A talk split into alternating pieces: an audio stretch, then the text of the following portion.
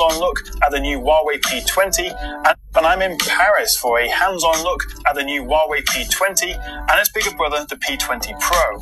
So they're both beautiful looking phones, but you can't ignore just how similar they look to the iPhone 10. It seems like 2018 is the year of the notch. There's a lot to like about these phones, from the refreshed design, including new gradient color options for the glass back, updated specs and software, bigger batteries, and much better cameras. This thing is incredible, but I haven't even got to the best bit yet, the camera.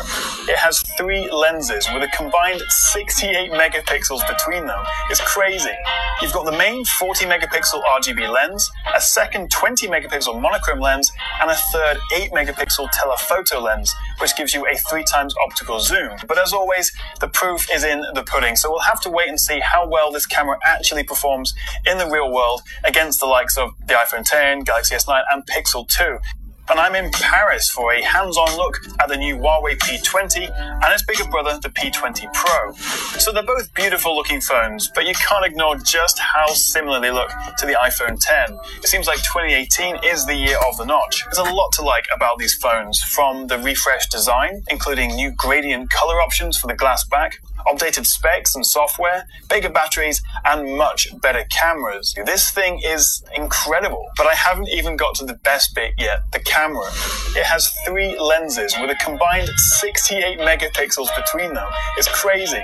You've got the main 40 megapixel RGB lens, a second 20 megapixel monochrome lens, and a third 8 megapixel telephoto lens, which gives you a three times optical zoom. But as always, the proof is in the pudding, so we'll have to wait and see how well this camera actually performs in the real world against the likes of the iPhone 10, Galaxy S9, and Pixel 2 and I'm in Paris for a hands-on look at the new Huawei P20 and its bigger brother, the P20 Pro. So they're both beautiful looking phones, but you can't ignore just how similar they look to the iPhone 10. It seems like 2018 is the year of the notch. There's a lot to like about these phones, from the refreshed design, including new gradient color options for the glass back, updated specs and software, bigger batteries, and much better cameras. This thing is incredible, but I haven't even got to the best bit yet, the camera.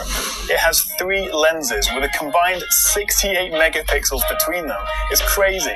You've got the main 40 megapixel RGB lens, a second 20 megapixel monochrome lens, and a third 8 megapixel telephoto lens, which gives you a three times optical zoom. But as always, the proof is in the pudding, so we'll have to wait and see how well this camera actually performs in the real world against the likes of the iPhone 10, Galaxy S9, and Pixel 2 and I'm in Paris for a hands-on look at the new Huawei P20 and its bigger brother, the P20 Pro.